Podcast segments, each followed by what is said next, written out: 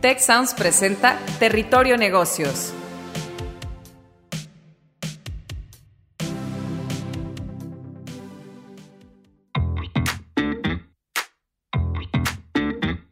Bienvenidos a Territorio Negocios, de EGADE Business School y la Escuela de Negocios del Tecnológico de Monterrey.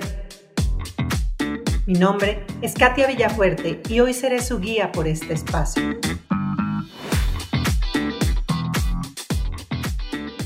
Hoy nos adentramos en el territorio de perspectivas hacia el 2021. El día de hoy nuestros invitados son Esteban Polidura, director de asesoría para las Américas en Julius Baer, y Jesús Garza García, profesor de GADE Business School del Tecnológico de Monterrey y director general de Soluciones Financieras Gama. En el episodio de hoy abordaremos las perspectivas económicas hacia el 2021. ¿Cómo cerramos el año y qué nos depara el siguiente? Buenos días, Esteban. Buenos días, Jesús. ¿Cómo están? Buenos días, Katia. Muy bien, muchas gracias. Buenos días, gracias por la invitación. Gracias a ambos. Oigan, pues este el tema del día de hoy me parece interesantísimo, sobre todo porque además de interesante me da un poco de miedo tocarlo. Y es que ya veníamos con perspectivas económicas de 2020 que estaban acusando una ralentización en la economía mexicana y mundial, pero además a eso le tenemos que sumar lo que nadie nunca anticipó, que es la debacle económica causada por un coronavirus altamente contagioso. Y además no tiene visos de desaparecer en el corto plazo. ¿Cómo ven ustedes? ¿Creen que podemos anticipar hoy cómo seguirá afectando la contingencia sanitaria en la economía mundial en el 2021? ¿Tú qué opinas, Jesús? Sí, bueno, eh, como bien dices, tuvimos un choque inesperado de la pandemia, pero aquí, si tú te fijas, hay dos tipos de recuperaciones que se están observando a nivel mundial.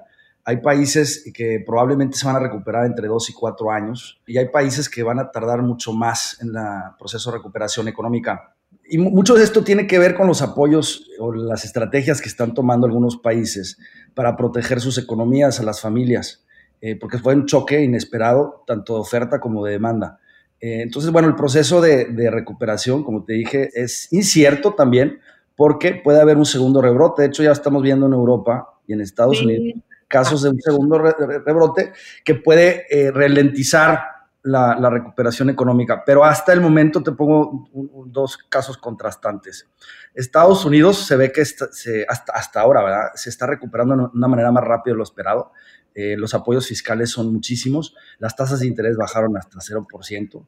En Europa es un caso similar y en países y, como México se ve que la recuperación será mucho más lenta de lo esperado y, si quieres en un rato más abordamos de, ese tema pero yo creo que, que, es una dinámica de incertidumbre que pudiese ralentizar el proceso de recuperación en, en, en, mediano plazo. Sí, es que la verdad es que no, no suena necesariamente saludable este panorama, ¿no? Y mucho menos pues lo, el que nos va a dejar.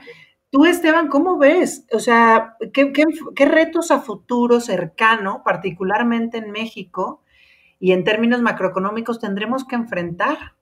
Claro.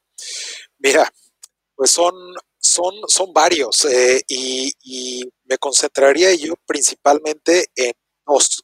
El primero es que México, como parte del mundo de los países emergentes, tiene que hacer algo para eh, seguirle el paso a, otros de estos países, sobre todo, por ejemplo, al caso de China. China es una historia muy particular el mundo este año se debe de estar contrayendo cerca del 3, 3,5%, pero China, para sorpresa de mucha gente, debe de estar creciendo este año casi el 2%. Y el próximo año, que todos los países en general deberían de ver un rebote, y un rebote en promedio para el mundo de más o menos 6%, China debería estar mostrando un crecimiento de casi el 9. Entonces, cuando ve uno estos números y ve uno las proyecciones para México este año menos 10%, el próximo año más 2%, se queda uno pensando pues que bueno, algo tiene que pasar para que México no se separe tanto del universo de países emergentes al cual pertenece. Eso por un lado. Y el segundo y, más grande reto, en mi opinión, es recobrar la confianza de los inversionistas los domésticos, pero también los internacionales, que han visto mermada eh, pues eh, las, las ganas de traer inversiones grandes de largo plazo, porque para muchos de ellos la visibilidad, sobre todo en temas de Estado de Derecho, es muy pobre. Así es que bueno, yo creo que esos son dos retos, Katia, muy importantes. Es que la verdad, sí es muy preocupante porque al final del día, como, como ambos ya han tocado en, sus respuestas, ya había muchas tendencias subyacentes. O sea, digamos que la pandemia vino como a empujar con mucho más fuerza todo esto, pero sí, sí había ya factores que, ya venían gestándose en la, en la, economía desde antes y pues en realidad que, se, se impulsaron mucho más, ¿no? ¿Cómo han evolucionado estas tendencias desde tu perspectiva durante 2020, Jesús? ¿Y cuáles crees que prevalecerán o surgirán para 2021? Sí, mira, yo coincido con Esteban. De hecho, eh, si tú ves la inversión fija bruta, eh, llevaba 18 meses en contracción, eso no es nuevo, lleva desde mediados 2018 eh, en caída libre tres factores yo, yo asumo principalmente. El más importante es la falta de incertidumbre, muchos proyectos que se cancelaron, relativamente elevadas tasas de interés, pero yo no creo que sea el factor fundamental. Y aversión a riesgo global, recuerda que eh, empezamos con, con, la incertidumbre de la aprobación del TEMEC entre México, Estados Unidos y Canadá, la aversión a riesgo internacional con China por el tema de la guerra comercial entre China y Estados Unidos, pero mucho tiene que ver con la inversión y, me gustaría apuntar los datos 2019 que me parecieron muy interesantes. La economía de Estados Unidos creció cerca del 3%, las exportaciones netas mexicanas también, y aún así la economía decreció 0.3%. Es decir, el apostarle solamente a la demanda externa se me hace un gravísimo error porque el factor fundamental de, que detona el crecimiento, no solo de corto, sino de mediano plazo, es la inversión. Ese mismo año la inversión cayó 8%. Y la dinámica de la inversión yo no veo una recuperación de corto plazo. De hecho, las, el anuncio del gobierno federal de los proyectos, 39 creo que son proyectos de infraestructura, apenas alcanzan el 1.7 del PIB me gustaría también dar un dato interesante. Hoy en día la inversión sobre PIB se posiciona en 17% del PIB.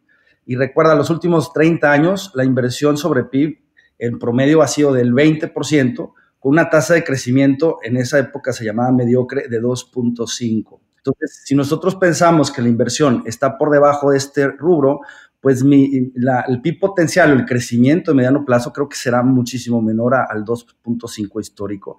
Y esto va a repercutir sobre la, recuperación del PIB 2018 eh, en varios años, ¿no? Sí, es que además eh, estaba yo revisando, por ejemplo, lo que estaba diciendo la directora del Fondo Monetario Internacional y ella de plano todo estas perspectivas y proyecciones para 2020 y 2021 ella las prácticamente las está comparando con el crack financiero del 29 y la gran depresión que le siguió. ¿Tú cómo ves estas tendencias desde tu perspectiva también 2020-2021? Esteban. Mira, eh, acabas de, hacer un punto muy importante, sobre todo con, comparaciones con una crisis del pasado como, como, como, como la de los años 20, pero con muchas otras. Yo creo, eh, Katia, que es importante mencionar eh, eh, lo siguiente. La mayoría, si no, sí, la mayoría, iba a decir si no es que todas, pero la mayoría de las crisis del pasado han sido causa de un de uno o varios riesgos sistémicos. ¿A qué me refiero?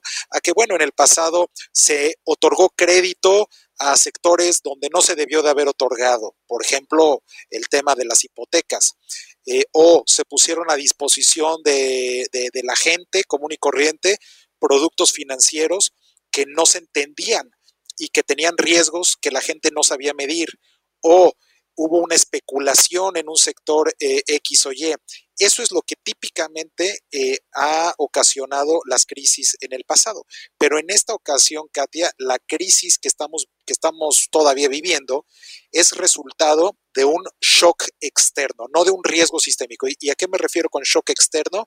A la decisión a conciencia por parte de las grandes economías del mundo de cerrar eh, operaciones con el objetivo de que el virus dejara de propagarse. Así es que eh, por eso es que estamos viendo hoy en día unas, unas, unas eh, situaciones de recuperación nunca antes vistas. ¿no? Eh, como tú bien decías, colapsos tampoco vistos desde hace muchas décadas, incluso peores que los de las, las crisis más intensas del pasado, pero, pero sorpresivamente recuperaciones en forma de, de letra B chica, V, también muy sorpresivas. Y estas recuperaciones obviamente se dan al momento de reabrir las economías. Ya Jesús mencionaba que en Europa, por ejemplo, pues bueno, se reabrieron las economías, pero ahora hay una segunda ola de infecciones. Así es que hacia adelante yo te diría, Katia, que lo importante es eh, eh, asumir que la parte fácil de la recuperación ya pasó, porque simplemente estaba eh, eh, eh, dependiente de que se reabrieran las economías.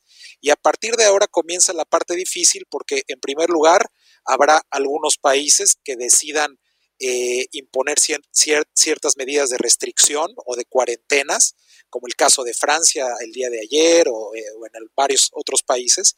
Y por el otro lado, la velocidad a la que se ejerzan los famosos estímulos que se han estado anunciando por meses y meses, ¿no? Así es que ahora sí vamos a ver divergencia en, la recuperación de los diferentes países y algunos quedarán atrás y otros eh, irán muy por delante, como por ejemplo eh, mencionábamos el caso de China.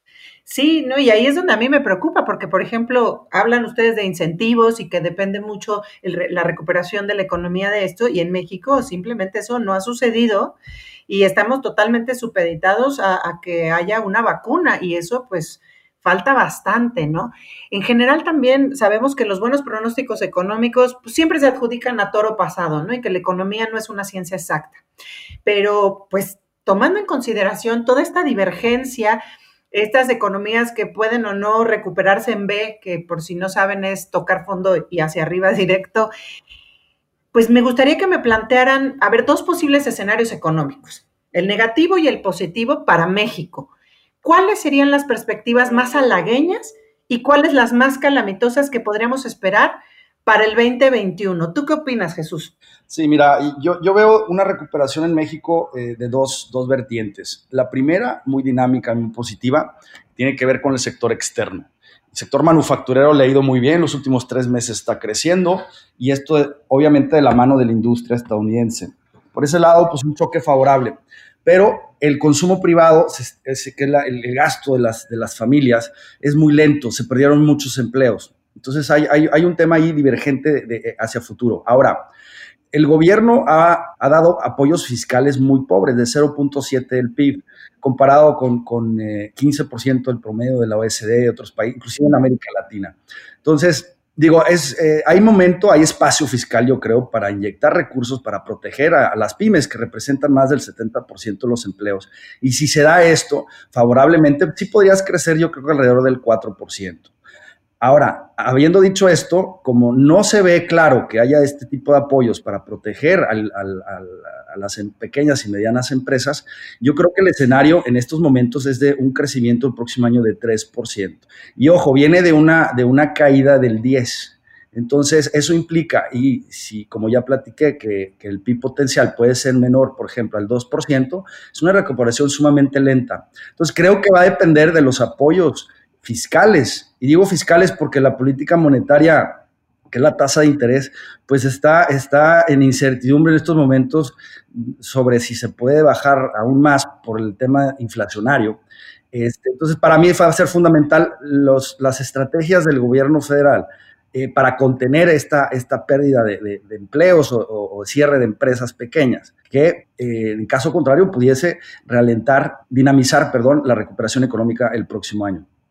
Pues sí, pero es que realmente ahí es donde a mí me preocupa porque al final del día no se ve esa perspectiva en el gobierno mexicano de querer inyectar ese dinero. No sé, ¿tú cómo ves, Esteban? Realmente creo que, pues obviamente hay, hay, hay eh, partes de la economía que, este, que sí se están viendo mucho más afectadas que otras, pero las decisiones del gobierno van a marcar esa tendencia de si nos recuperamos para finales del sexenio o se tarda mucho más. ¿Tú cómo ves? Sí, Sí, sí, sí. No, mira, yo creo que son otra vez dos temas. En primer lugar, tú lo mencionabas eh, correctamente, no hay una disposición del gobierno por tener un gasto un poco mayor al normal, un poco mayor al, al deseado, teniendo en mente que estamos ante una situación de crisis, ¿no?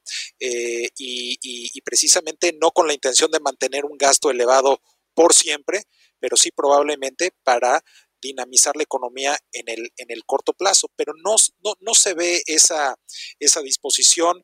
Hemos visto eh, varios datos del tema presupuestal para el 2021, incluso Jesús mencionaba el tema de los proyectos de infraestructura. Yo me acuerdo que unos días antes de ese, de ese anuncio, hace, hace algunos días, pues se hablaba de que el gobierno podría anunciar eh, un programa de infraestructura con 150 eh, proyectos, 40 mil millones de dólares de valor y finalmente terminamos viendo un programa de menos de 40 proyectos, de hecho varios de ellos ya, ya, ya encaminados, ya en operación y una inversión muy pequeña a comparación de la que se, se esperaba. Entonces, no hay, no hay ese deseo y México tiene capacidad, tiene capacidad para para gastar más y tiene capacidad para tener un endeudamiento ligeramente mayor al que típicamente mantiene, sobre todo en vista de esta situación. Eso por un lado.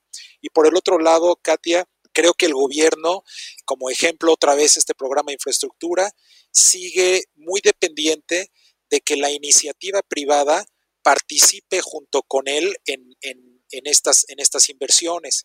Y otra vez creo que aquí el problema no es que la iniciativa privada no tenga recursos, pero el problema es que la iniciativa privada se siente dudosa de poner miles de millones de dólares en proyectos donde se requiere visibilidad de muy largo plazo, pero de muy largo plazo me refiero a muchos años, incluso décadas, por ejemplo, para construir un proyecto de infraestructura y más, más aún para operar una concesión de infraestructura. La iniciativa privada hoy en día se siente, se siente dudosa ante esto porque en, en, en, los últimos años hemos visto varios ejemplos donde contratos ya otorgados y en operación se cancelan, concesiones de largo plazo también otorgadas y en, y en operación se busca terminarlas de forma unilateral.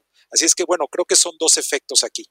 No, es que eso es, eso es lo, preocupante, como dices, ¿no? Ya lo hemos visto en el pasado, cómo unilateralmente se han tomado decisiones, se han tumbado eh, proyectos pues de muchísimo, eh, de muchísimo dinero que representaban proyecciones a largo plazo, ¿no? Que representaban todo esto y pues ya se acabó con eso de alguna manera ¿Cómo creen que esto, por ejemplo, impacte la parte del TEMEC?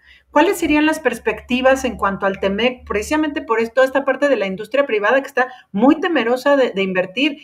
Y pues nosotros sabemos que gran parte de la inversión en México, de lo que nos hace fuerte, viene de afuera. Y mucho se ha ido eh, ese dinero o se ha derrumbado por parte del gobierno. ¿Qué perspectivas creen que podemos tener en este aspecto? ¿Tú cómo ves, Jesús? Sí, mira, el TEMEC, y como, como mencionaba anteriormente, el sector externo ha sido muy dinámico, gracias también a la implementación del TEMEC. Eh, pero bueno, el TEMEC siempre, eh, lo comentaba antes Esteban, siempre hemos tenido un tratado de libre comercio, esto, no es nuevo.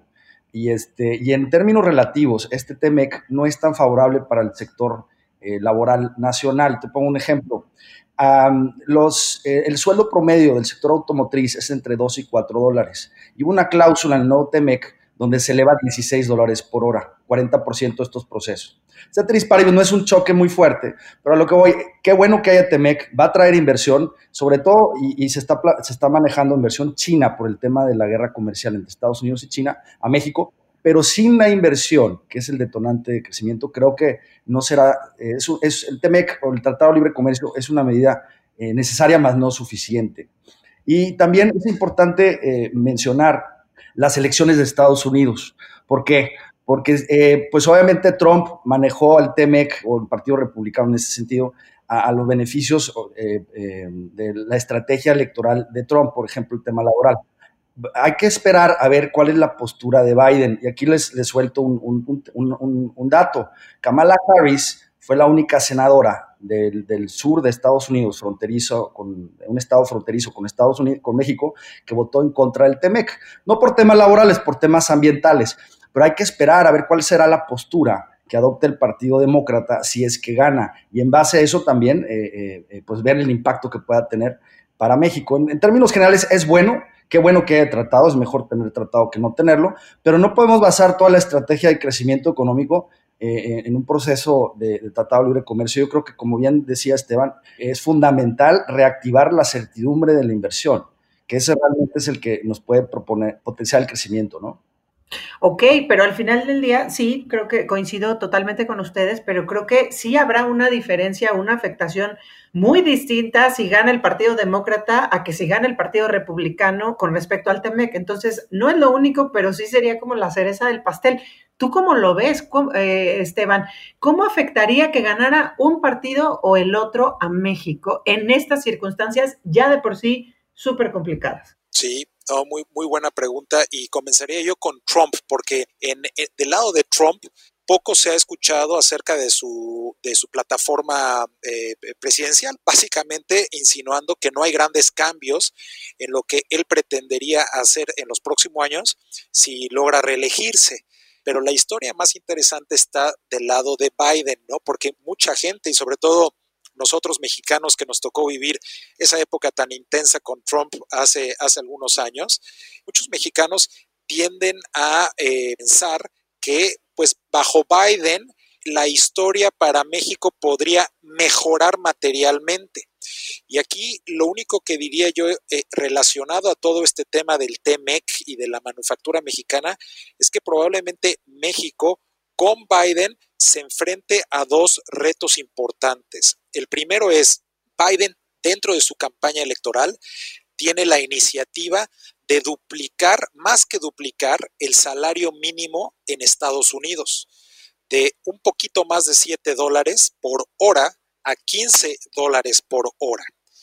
Así es que para un gran número de, de mexicanos, probablemente eso será un incentivo para seguir buscando trabajo allá. Y, al final de cuentas, tanto la industria manufacturera como el sector de servicios en México, pues podría resentir un poquito esta competencia eh, en términos de salarios. Y por el otro lado, Biden trae una campaña muy intensa en el lado de infraestructura, ¿sí? con más de uno y medio trillones de dólares anticipados para gasto en infraestructura, pero sobre todo, Katia, infraestructura digital. ¿A qué me refiero? Temas, por ejemplo, como tecnología 5G para las telecomunicaciones y, en fin, tratar de permear tanto en el gobierno como en la iniciativa privada todo el tema de digitalización lo más posible. Así es que, por ejemplo, para el sector manufacturero mexicano, que bajo el NAFTA o TEMEC, pues ha podido, vamos a decir, seguir operando más o menos de una forma, de una forma normal. Probablemente con Biden eh, habrá presión importante para también digitalizar esta industria en México, digitalizar la manufactura en México, mover a la industria a trabajos de mayor valor agregado y por lo tanto todo esto se traduce en inversión, porque habrá que invertir en máquinas nuevas, habrá que invertir en capacitación para la gente, habrá que invertir en sueldos competitivos para la gente eh, que se quede en México a, fabricar eh, los productos que requieren este valor agregado añadido. Así es que son, son retos importantes y como decía yo, que como diríamos en México, no hay que irse con la finta de que bajo Biden todo va a ser color de rosa. No, va a haber retos importantes. Ok, o sea, además le echamos, no importa quién gane, va a haber retos de los dos lados. Así es. Ahora, regresando un poco a México, y aquí sí ya es, esto es como una duda más, eh, que me surge a mí, hablas mucho obviamente de la digitalización, perdón, eh, y de obviamente tecnología, y obviamente esto me remite a que toda la industria que ha estado, eh, pues en este rubro que, ya son digitales o que han tenido la posibilidad de, de moverse más hacia este lugar, pues realmente, pues ahí van, ¿no? Van avanzando, pero ¿cómo ven ustedes aquí en México todo este sector? de servicios, el turismo, de entretenimiento, ¿no? Este, todo el, brick and mortar que le llaman. ¿Cómo, ¿Cómo reactivar esta parte? Y que sobre todo ustedes están tocando que tiene mucho que ver con esta pérdida de empleo, con esta pérdida de, pues de que se va a alentar muchísimo más su recuperación. ¿A quién le gustaría contestarme esto? Eh, ya esto fue ya más personal, pero ¿cómo, cómo ven ustedes este, este sector en México? Yo, yo me gustaría nada más eh, lo que hablas de digitalización y, la economía del conocimiento se me hace muy interesante.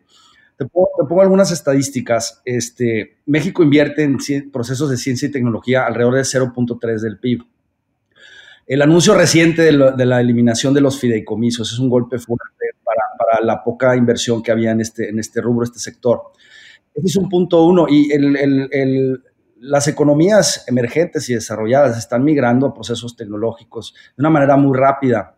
Este, no se digan energías renovables, que ya se anunció recientemente que la energía solar ya es más barata que combustibles fósiles. Y nosotros ahí otra vez para atrás, pero bueno, perdón, continúa. Sí, pero a mí me, lo que me preocupa para el caso mexicano es que es una economía manufacturera.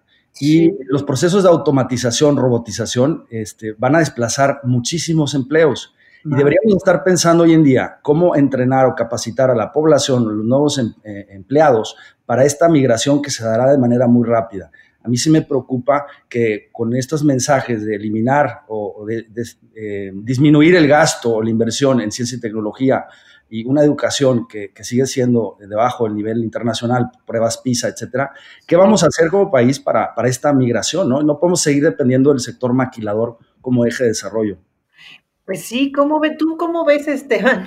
Sí, no, eh, agregaría yo simplemente que, que, que, aunado a lo que comenta Jesús, tampoco México puede estar esperanzado a que una moneda débil le va a dar siempre eh, cierto, cierta ventaja competitiva contra otras economías, porque, porque al final de cuentas, eh, sectores en México como el sector turístico, que, al fin, que, es servicios, tiene, tiene una sensibilidad importante ante estos movimientos del tipo de cambio. Y, México en las últimas décadas se ha, nada más hay que voltear a ver una gráfica del, peso mexicano contra el dólar eh, en los últimos 20 o 30 años, podemos ver que es una historia de devaluación. Así es que el sector servicios, sobre todo el turístico, eh, ha tendido a beneficiarse de esto. Entradas en dólares de los turistas que llegan y costos en pesos. Pero no creo que sea, eh, sea o haga sentido estar esperanzados en que esta tendencia prevalecerá en el futuro por varias razones, pero la principal, por ejemplo, es que el dólar americano por sí solo es una moneda cara. Ya la estamos viendo o ya lo estamos viendo perder valor contra muchas monedas del mundo y, el ejemplo claro es el euro, pero otras monedas y también otras monedas en países emergentes. Nosotros creemos que eh, hacia adelante eh, los incentivos están ahí para que el dólar siga perdiendo valor contra otras monedas o, decirlo de otra forma, que otras monedas ganen valor con respecto al dólar. ¿Por qué? Pues porque eh, en Estados Unidos ya las tasas no pagan nada, porque en Estados Unidos el crecimiento económico ya no es tan eh, grande comparado con otras regiones, en fin, por varias razones. Así es que el peso mexicano en algún momento debería tender a seguir estas, estos patrones de monedas eh, de otros países y fortalecerse contra el dólar. Así es que en un escenario como el que estamos platicando, con los retos que estamos platicando, si además le agregamos un peso mexicano más fuerte, creo yo que el, sector servicios, eh, del cual preguntabas, Katia, podría estar eh, sumamente sensible en los próximos años. Pues sí, porque ya como, como decían, los rebrotes en Europa ya están a todo, ya Francia cerrando ciudades, eh, pues sí, ya todos en, esa línea. Nosotros, pues ya no estoy segura que vayamos a anunciar un, un, rebrote, porque pues finalmente también hay muchas cosas que no hemos aceptado con respecto al primero. Pero pues bueno, me gustaría irme un poco más ya como último punto a las finanzas. En 2008, la crisis se gestó y explotó en el ámbito financiero, ¿no? Aunque rápido se contagió a otros sectores, incluso los hogares. ¿Qué papel van a jugar las entidades financieras en esta crisis, Esteban? ¿Tú cómo ves? Mira, yo creo que eh, eh, va a ser muy, muy interesante porque en el 2008 eh, y sobre todo en los siguientes meses, 2009, había un incentivo tremendo para que los, los gobiernos, y sobre todo los, los, los, gobiernos de los países desarrollados, Estados Unidos y los gobiernos en la eurozona, no dejaran quebrar a muchos de estos bancos. No se lo podían permitir. Necesitaban que estos bancos siguieran vivos para, pues, eh, eh, número uno, ordenar todo esto que había sucedido en, el sector hipotecario, número uno, y dos, tratar de traer a, buen fin eh, las carteras vencidas y eh, todos los temas de créditos que se otorgaron a gente que en aquel entonces tenía problemas para pagar. No se podían permitir dejar a los bancos quebrar. Pero recordemos algo, en aquella época eh, hablábamos de un escenario donde las tasas las tasas libres de riesgo, las tasas de referencia que, ponen los bancos centrales, eran tasas mucho más altas a las actuales. Hoy en día, Katia, las tasas, otra vez de Estados Unidos y de Europa, están para fines prácticos en cero, en cero. No les cuesta financiarse e incluso para algunos países, como puede ser Alemania, tenemos la situación tan ilógica de que no nada más no les cuesta financiarse, sino que te pueden cobrar a ti porque les prestes, ¿no? ¿Cómo, explicar una situación así? Pero ellos hoy en día, eh, el, el ejemplo Alemania, pueden salir al mercado, pedir prestado y terminar regresándote menos de lo que tú les diste como inversión. Así es que hoy en día, con la situación de tasas como la, como la, tenemos y con una visión hacia adelante donde los bancos centrales mantendrán las tasas cerca de cero o en terreno negativo para los países europeos por varios años más, pues la situación es muy diferente. Hoy los bancos centrales y los gobiernos pueden financiarse de una forma muy barata y eh, tener que como lo hemos estado viendo, eh, ejercer estímulos donde se necesite y cuando se necesite. Así es que la respuesta corta a tu pregunta es, creo que hoy en día sí se pueden dar el lujo de dejar que algunos bancos quiebren. Pues sí, entonces esto yo creo que sí va, bueno, ya está afectando gravemente a las entidades financieras. ¿Tú cómo lo ves a futuro, Jesús?